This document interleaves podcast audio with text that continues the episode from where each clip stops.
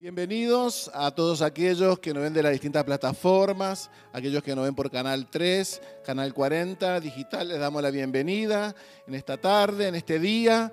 Así que le damos un fuerte aplauso acá como iglesia. Bienvenidos a poder recibir lo que Dios eh, tiene para, para cada una de sus vidas. Y hay un mensaje hermoso en el cual el Señor nos habló y que el Señor puso en el corazón y en la vida de nuestros hermanos Ramón y Susi Salazar.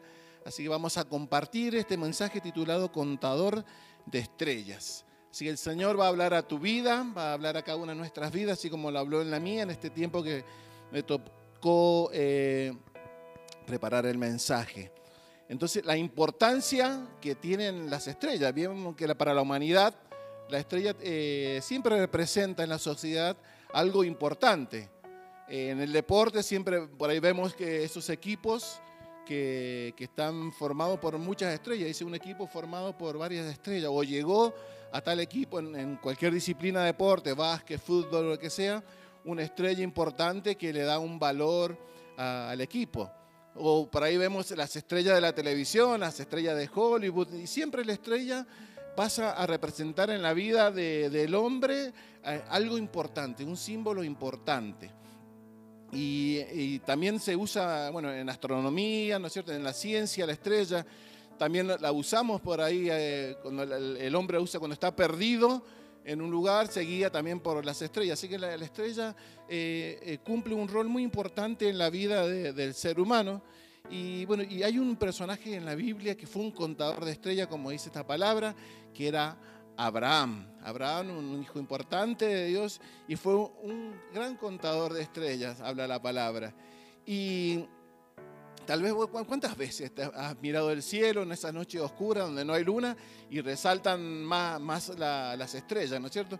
Yo recuerdo cuando era chico, mi familia es de San Juan, y bueno, y esperamos ansioso que terminaran las clases para ir a pasear a la casa de nuestra abuela. La madre de mi mamá eh, tenía tiene una finca, bueno, falleció, tiene una, tenía una finca y bueno, íbamos primos de, íbamos nosotros de Mendoza, unos primos de Buenos Aires, más los primos de allá del lugar de San Juan, bueno, todos a la casa de la abuela y se les juntaba una multitud a la abuela paseando. Y era una casa, me eh, eh, recuerdo, bueno, que tenía hacia el sur ventanas chicas. Y bueno, y por ahí en el verano en San Juan, saben que es un lugar mucho más caluroso que acá. Y bueno, y, nos sacaba la cama afuera nuestra abuela para, bueno, para dormir afuera en el patio.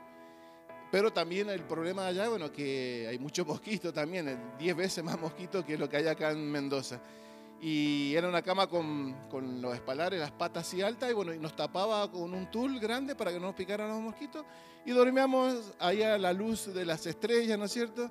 Y miramos la, la estrella como niños, mientras hasta que nos quedamos dormidos, miramos el cielo, bueno, y contemplábamos eh, las estrellas. Y bueno, y muchas veces en esas noches, así que estaba mirando las estrellas, y bueno, y por ahí miraba una estrella, y también, y, soñaba, y soñaba, ¿no es cierto?, con con, la pareja que iba a ser para mi vida, con la casa, con, la ropa por ahí, bueno, que por ahí no tenía mucho, bueno, soñaba con comprarme tal ropa, tal zapatilla, que mis padres me llevaran a tal lugar, esto, lo otro. Siempre soñaba, ¿no es cierto?, contemplando eh, esas estrellas. Tal vez vos muchas veces te ha pasado lo mismo, ¿no es cierto? Cuando mirás las estrellas, eh, por ahí soñás. Eh, también está el dicho que cuando ve la estrella fugaz, ¿no es cierto? Pedís tres deseos, te dicen. Bueno, ¿y cuántas cosas hemos crecido como niños eh, que, nos han enseñado, que nos han llevado a, viajar en nuestra imaginación, ¿no es cierto? En soñar cosas. Y bueno, y Abraham fue un excelente contador de estrellas, habla la palabra. Y, en, y en la cita bíblica vamos a ver el llamado de Abraham. El llamado de Abraham. Y vamos a leer Génesis 12, si lo podemos proyectar versículo 1 y 2, cuando Dios le habla a Abraham. Estamos. La palabra de Dios dice así.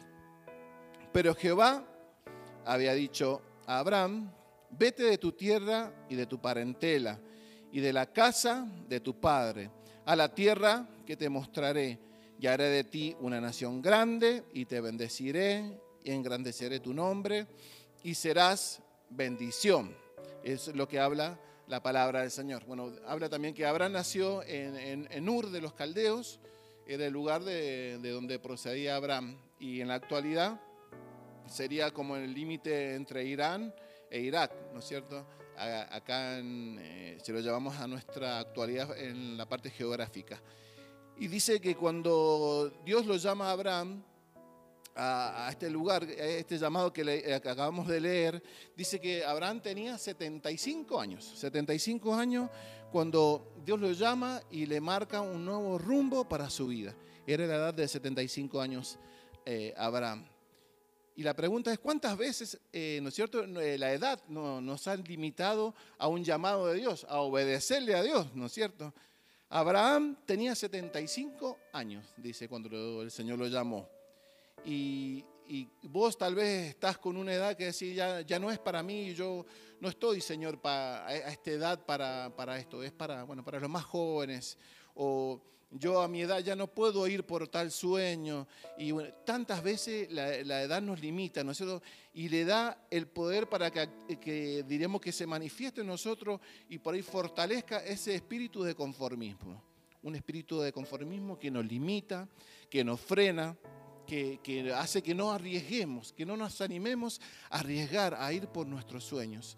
En mi familia, eh, yo detecté eh, no hace mucho ese espíritu de conformismo que había como una maldición en, mi familia. Eh, veía a mis tíos, a mis primos que se conformaban con, tal vez con la casa que le dio el gobierno y jamás le hicieron nada a la casa, ni siquiera un jardín, hasta con la pintura de 30 años, ¿no es cierto? Por ahí mis primos muy inteligentes, algunas veces los dije, que, que eh, podían ser más a estudiar y se conformaron con, con, esto, se lo, frenó. Y, y, bueno, el no creer, muchas veces Satanás habla al oído y te dice que no estás, no, no, no tenés la edad, si sos muy joven, para, no tenés la experiencia para ir por, por aquello que soñás, o si ya sos más adulto, ya se te pasó el tiempo, ¿no es cierto? Como decimos, se te pasó el tren, dice, eh, ¿cuántos dichos hay que nos dicen en la vida pasa el tren una sola vez y si no lo agarraste, chao, lo perdiste? No, pero Dios te manda muchos trenes, ¿no es cierto? Dios pone una estación del ferrocarril en tu casa y manda trenes y manda trenes hasta que te subís y vas por esa bendición que Dios tiene para tu vida. Así que cuán importante es saber eso, que la edad no sea un límite. Abraham tenía 75 años cuando Dios lo llamó, le dijo, venía Abraham, salí, vamos para eh, este lugar que acá tengo algo mucho mejor para tu vida. Así Dios también te llama y te digo que la edad no sea un límite, un límite para tus sueños, un límite para servir, un límite para ir en búsqueda de lo que Dios ha designado para tu vida, en búsqueda del propósito que Dios tiene para tu vida. Y los pasos que, vamos a ver de este contador de estrella de Abraham eh, son tres. Tres vamos a ver eh, hoy día. Y el primero es obediencia en el llamado. Y Hebreos 11, 18 dice en su palabra, por la fe, Abraham siendo llamado, obedeció para salir del lugar que había de recibir como herencia y salió sin saber a dónde iba.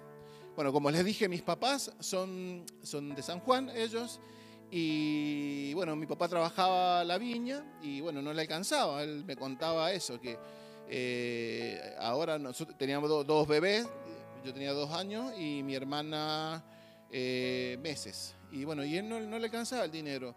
Eh, es un trabajo que siempre yo honro a las personas que trabajan la tierra, tanto la viña, la chacra, lo que sea, porque es un trabajo que es muy fuerte, muy duro y es, poco, no, es poco valorado cuando tendría que hacer uno de los trabajos más valorados, eh, lo que es mi opinión personal. Y bueno, mi papá decide, eh, porque mi abuelo ya le tenía que ayudar para la leche, para, para, para sobrevivir, era así. Y tenía tres hermanos mayores acá en San Martín.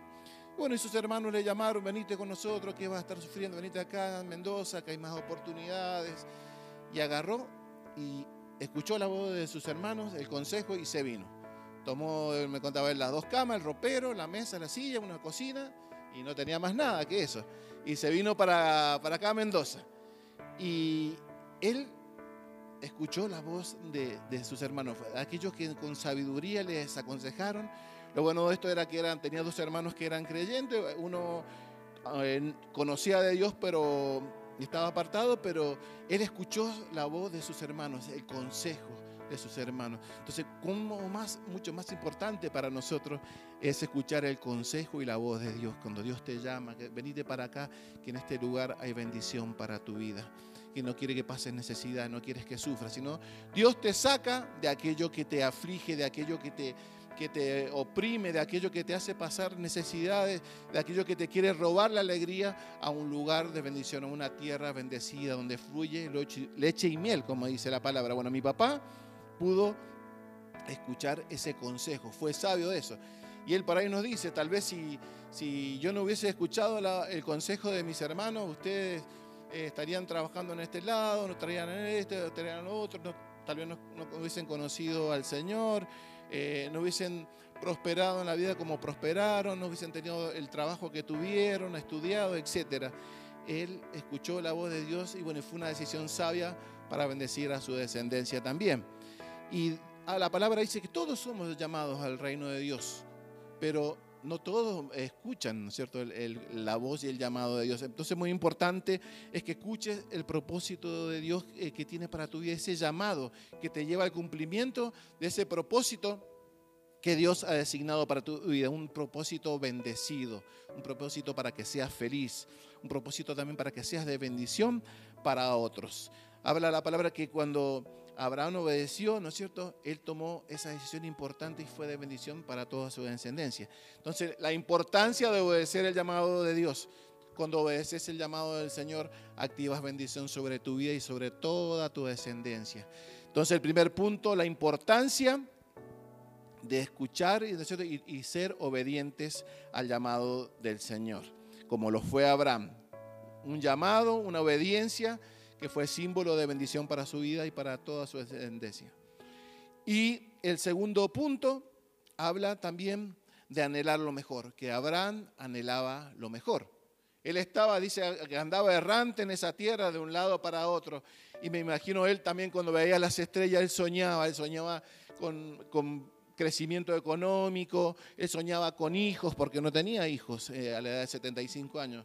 Eh, supuestamente decían que su mujer era estéril, no podía tener hijos. Y, él soñaba con, cuántas cosas para su vida en ese momento. Él soñaba y soñaba y soñaba mirando las estrellas, como, decía recién la palabra. Y eh, eso es lo que Dios también quiere para tu vida. Que anheles lo mejor, que no te conformes como dije recién, que ese conformismo que Satanás te habla al oído, te dice, estás bien, quédate acá en esta zona de confort, ¿qué vas a servir? ¿Qué, qué sirva aquel otro? No es para vos. ¿Cuántas cosas?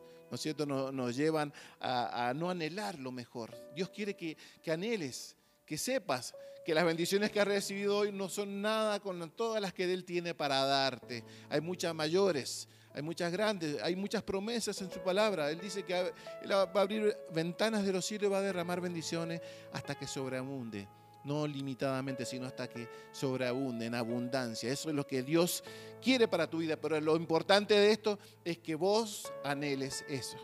Así como Abraham anheló algo mejor para su vida, algo mejor para su descendencia, algo mejor para sus criados, para las personas que le servían, para, para toda su familia. Bueno, es importante también que anheles bendiciones, mucho más importante para tu vida, que anheles que Dios sea tu guía, que anheles que Dios more en tu corazón y que esté en cada detalle de tu vida. Entonces la importancia de anhelar algo mejor para tu vida. Nosotros cuando vivíamos en un galpón que le habían prestado a mi papá en Orfila, recuerdo, eh, bueno, nuestra mamá nos mandaba en, bueno, mi papá tenía una moto, tenía una moto y veníamos acá a la escuela, eh, acá cerca de la ciudad, acá en el centro, en San Martín, y nos envolvía con una frazada para que no pasáramos frío y, en invierno y nos despachaban la moto, ¿no es cierto? Hasta que llegamos acá a la escuela. Y bueno, y eso eh, me llevó, bueno, a anhelar muchas cosas para mi vida. Y recuerdo que había un sorteo en, el año 78, éramos chicos, y en el Mundial eh, hacía bueno, la empresa Bonafide. Y habían traído un auto, un Fiat 128 rojo. Y el, tema de esto era que eh, la persona que, que, le acertaba en ese cupón, quién era el, eh, cuando empezaba, era quién ganaba el mundial, quién era el primero, quién era el segundo. Todo esto le estoy diciendo eh, eh, se depositaba el cupón una semana antes que comenzara el mundial. No, así que era, era dificilísimo, decir así, eh, acertarle quién ganaba, eh, quién salía campeón del mundo y quién salía subcampeón, me recuerdo. Y teníamos que pintar, un, eh, tenía un rectángulo donde pintabas la banderita del primero, del segundo y abajo les ponías el nombre. Bueno, y cupones pintamos y escribimos, ¿no es cierto? No sé, a morir, ¿no? como se dice. Y recuerdo que mi hermana, eh, cero idea de fútbol, mi papá y yo, futboleros, así que teníamos una idea, un sentido, y por ahí mi papá no, no decía, más hablaba conmigo que con mi hermana. Recuerdo que mi hermana pinta, eh, dice ella, bueno, elige la, eh, era chica, elige la bandera de Holanda y la bandera de Argentina. Y bueno, eh, cuando la va a pintar, eh, bueno, mi papá le pone campeón Holanda, su campeón Argentina. Y cuando la pinta, pinta en Holanda la bandera de Argentina y en la de su campeón la bandera de Holanda. Y, uy, eh, está mal. Bueno, que era más fácil borrar el nombre que, cambiar el color de la bandera. ¿no? Así que borra el nombre y le pone campeón Argentina, subcampeón Holanda. Y bueno, y resulta, bueno, terminó el mundial, papá, papá, nadie ganó el auto. Y pasando el tiempo, los meses, yo era el encargado de llevar los cupones. ¿no? había llevado miles de cupones, como le dije. En un saco encontré el cupón que era ganador. Así que no nos ganamos ese auto, nadie se lo ganó, lo podríamos haber ganado nosotros. Yo niño viajaba, soñaba y soñaba y anhelaba ese auto, esa, esa cosa que, que era bien para mi vida, para la familia, para disfrutar, ¿no es cierto? Pero yo no cumplí el paso más importante. Soñé, anhelé muchas cosas, pero ahí le erré. No fui como Abraham, ¿no es cierto? Que Abraham obedeció, ¿no es cierto? Y más allá de anhelar muchas cosas, en su corazón él tomó eh, esa, obediencia, sabiendo de que Dios también tenía muchas cosas importantes para tu vida. Entonces, esa es la importancia también de que anheles en tu corazón, de que hay cosas de que Dios tiene para vos hay cosas que muy, muy, muy importantes, como dije recién, que Dios tiene para tu vida. Dice que también Abraham, eh, él anheló eh, una, tierra mejor, como dije, salir de ese lugar donde estaban, ¿no es cierto?, donde los limitaba, donde lo, frenaba y, era simplemente lo que tenía ahí hacia lo que el Señor le había prometido para su vida. Y la palabra del Señor dice en Hebreos, Hebreos 13, 11, perdón, 13, 16, dice, Conforme a la fe, dice, murieron todos estos sin, haber recibido lo prometido, sino mirándolo de lejos y creyéndolo y saludándolo y confesando que eran extranjeros y peregrinos sobre la tierra. Pero anhelaban una, eh, mejor, esto es celestial, por lo cual Dios no se avergüenza de llamarse eh, Dios de ellos, porque les ha preparado una ciudad. Hay algo mucho mejor, dice la palabra Señor, para nuestras vidas. Entonces, es la importancia de eso, de, de que anheles lo mejor para tu vida. Es el propósito de Dios. Dios no quiere que sufras, Dios no quiere que pases necesidades, sino Dios quiere bendecirte, Dios quiere que cumples sueños, que anheles, eh, que, que no, no, Dios no tiene problemas económicos, siempre decimos, Dios no tiene problemas de límites. Dios no quiere que anheles un autito, sino que anheles una Ferrari. A eso se refiere el Señor, que anheles lo mejor para tu vida. Entonces te animo a que tomes este paso número dos que hizo Abraham, anhelar lo mejor para su vida, para su familia. Fue la decisión que le tomó para que llevarlo hacia la tierra prometida que Dios había designado para él y para toda su descendencia.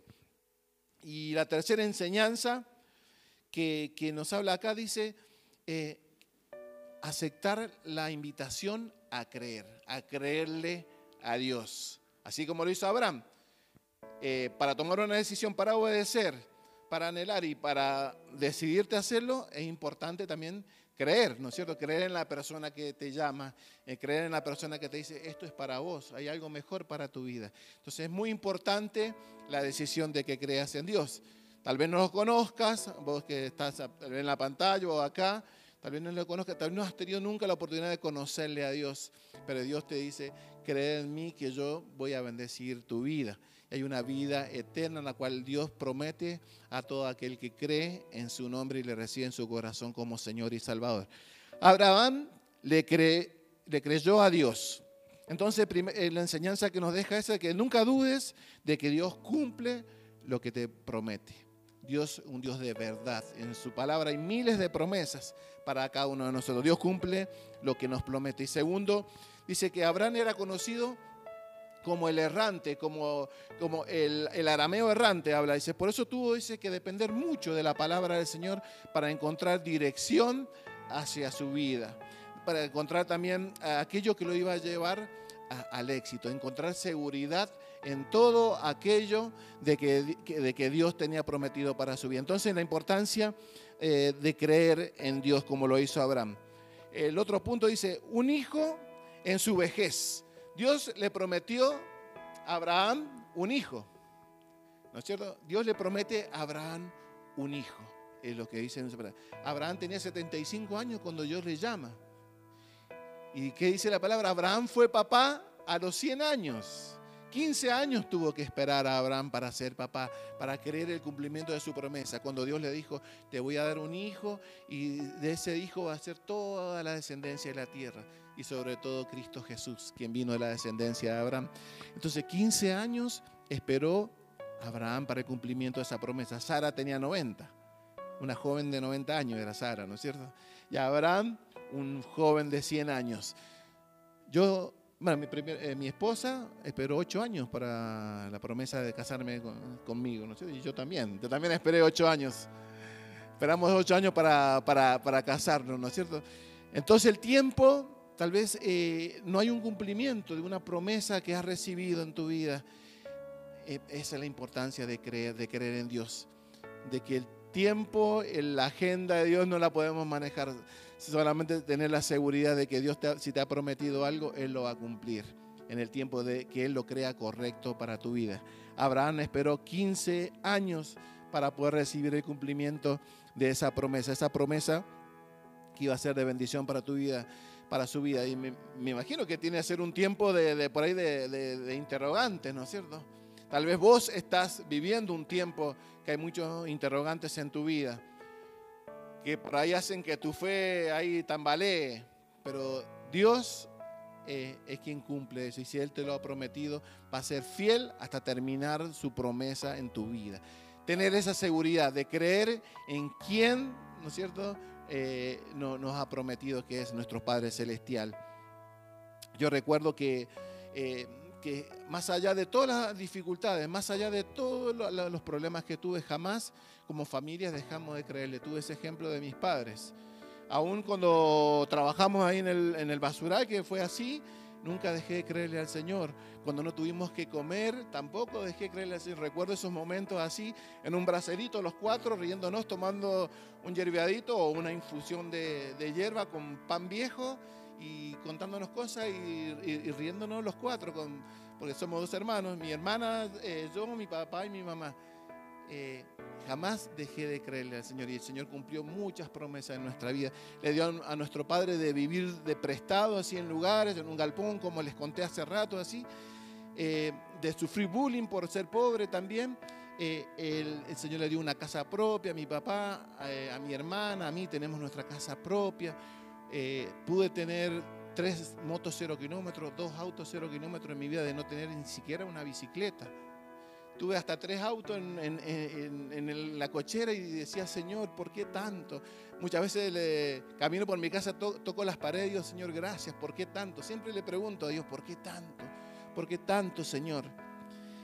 Pude estudiar también, pude tener una carrera universitaria, pude conocer otros países pude también eh, eh, descansar. Después de trabajar en una empresa 22 años, eh, que me, despidieron un día para otro porque cumplí un ciclo, pude descansar en Dios. Tuve el privilegio de que un día domingo me fueran a buscarme para trabajar en un lugar en el cual estoy trabajando en la empresa ahora, sin presentar ni siquiera un currículum, porque siempre le creía a Dios y siempre descansamos en Dios. Ahora, bueno, como familia lo hacemos así, porque sabía de que Dios había prometido muchas cosas y esperé el tiempo. Tal vez pasaron 20 años, 30, 10, 15 en, sueños, en promesas que Dios eh, eh, cumplió sobre mi vida. Pero Abraham esperó 15 años para ser papá, pero el Señor fue fiel para cumplir lo que Él había prometido, lo que Él había designado para mi vida, para la vida de, de mis padres también. Mi mamá no conocía al Señor, fue un sueño de mi papá, ella también pudo conocer y servirle al Señor Y hasta hace poco, bueno, que ella partió, bueno, ella partió eh, sirviéndole al Señor, como siempre eh, la, cargamos, le decíamos en la casa que ella le hablaba a Dios eh, hasta las piedras, siempre fue una agradecida al Señor. Y bueno, y todas esas cosas, todos esos sueños, el Señor lo cumplió en los tiempos que los consideró correctos. Lo importante de esto es que nosotros como familia siempre y personalmente le creímos a Dios, creímos de que era un Dios de verdad y que Él iba a cumplir lo que Él había prometido para nuestra vida. Las necesidades, las dificultades, las angustias, las cosas tristes jamás frenaron eh, nuestro amor y nuestra seguridad de que Dios iba a cumplir lo que Él había designado para nuestras vidas. Lo importante es que es ese paso de fe y de confianza en Dios, así como lo hizo Abraham Dios quiere bendecir tu vida, quiere que des ese paso. Primeramente que le obedezcas, como dijimos recién. Que anheles lo mejor para tu vida, que anheles lo mejor para tus hijos, para tus nietos, para tu esposo, para tu familia. Eh, Dios quiere eso y seguramente eh, que le creas, que creas que en el tiempo que Él considere correcto, Él va a cumplir la promesa sobre tu vida. Que el tiempo no te, no te no remueva tu fe, sino que realmente sea una fe ciega, segura de que Dios va a cumplir en su tiempo lo mejor para tu vida. Y le pido a los oradores si pueden pasar, ya para ir concluyendo. Cuán importante es tener esa seguridad. Y vamos a leer de vuelta la cita de Génesis. Fue una cita, Génesis 12, 1 y 2. Recuerdo que eh, esto lo tengo como, eh, ¿cómo se dice en el Estado? En como, bueno, como una frase. Vieron que uno tiene, soy feliz, eh, amo a mi familia. Bueno, yo tengo esta frase, te bendeciré y serás bendición. Lo leí en un cliente, justo estaba atendiendo y le han pegado un, un sticker de una iglesia. Y ni sabía el cliente, se le habían pegado en el vidrio de su negocio. Y le digo, ah, qué bueno. dice, ni sé quién lo habrá pegado. Me dice, y bueno, y tenía otra frase en, el estado. Y hace años que tengo, te, bendeciré y seré bendición porque sos, soy un agradecido de Dios. Soy un agradecido porque realmente el Señor ha sido así. El Señor ha bendecido mucho mi vida, mucho más de lo que esperaba, mucho más de lo que merezco, siempre lo digo.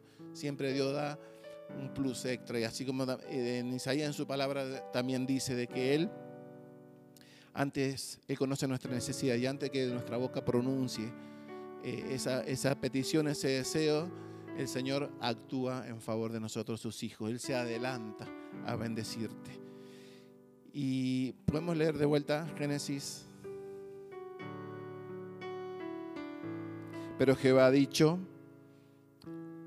a vos, a vos que estás mirando, a vos que estás acá, tu nombre, vete de tu tierra y de tu parentela de la casa de tu padre a la tierra que te mostraré, y haré de ti una nación grande, y te bendeciré y engrandeceré tu nombre, tu nombre, y serás bendición. Dios te llama, Dios te llama a salir de aquello que te frena, de aquello que te limita, de aquello que no te deja crecer, avanzar. Dios te llama a que desoigas, ¿no es cierto? Aquello que te dijeron una vez que no servís, que no, es para vos, como decían nuestros abuelos, no, hijo, esto es para los ricos, decían siempre, ¿no es cierto? No es para vos, hay cosas grandes, riquezas celestiales para tu vida. Dios quiere que seas feliz. Dios quiere que salgas de aquello que te esclaviza o que te ata o de esa cueva que te, que te mantiene encarcelado a un dolor, a una mala experiencia que has vivido en la vida, que muchas veces te ha, quitado y, has tal vez culpado a Dios de esto malo que te pasó, de una de algo de que eh, nunca lo esperaste, de algo que no, no lo elegiste, no lo escogiste para tu vida. Dios quiere abrir todo eso, abrir, abrir para que seas libre, para que vayas a la tierra prometida que Él tiene para vos, una tierra que fluye leche y miel, una tierra de bendición. Dios quiere sacarte de maldición, así como lo sacó, sacó mi vida de maldición, mi familia, a una tierra bendecida, una tierra en la cual seas feliz. Dios no quiere nada, nada, nada que sea impedimento para tu vida, sino que realmente quiere llevarte a una, parte feliz. Dios te invita a creer, Dios te invita a que le creas, así como dijimos recién. Que recibas a Él en su corazón. Si aún no has tenido un encuentro profundo y real con, con Dios, Dios quiere que tengas, que busques de Él, en este momento, en dificultad, en angustia, que busque su guía, su dirección para tener una vida exitosa, pero sobre todas las cosas, que le haga Señor de tu vida y de tu corazón. Así que te invito a que te pongas de pie.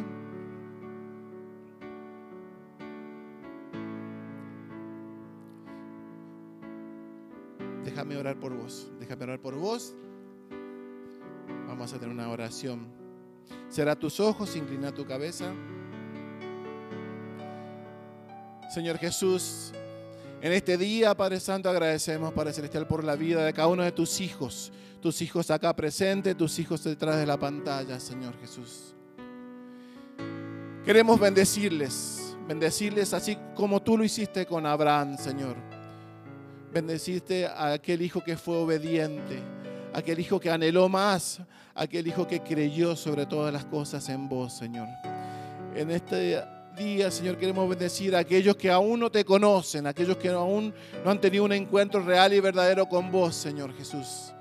Que bendiga su vida, que ellos puedan conocerte más, que ellos abran la, eh, la puerta de su corazón para que tú entres y mores en él y le lleves a una vida en la cual tú quieres para ellos, una vida de felicidad, una vida de gozo y alegría, el estar en una relación contigo, Señor.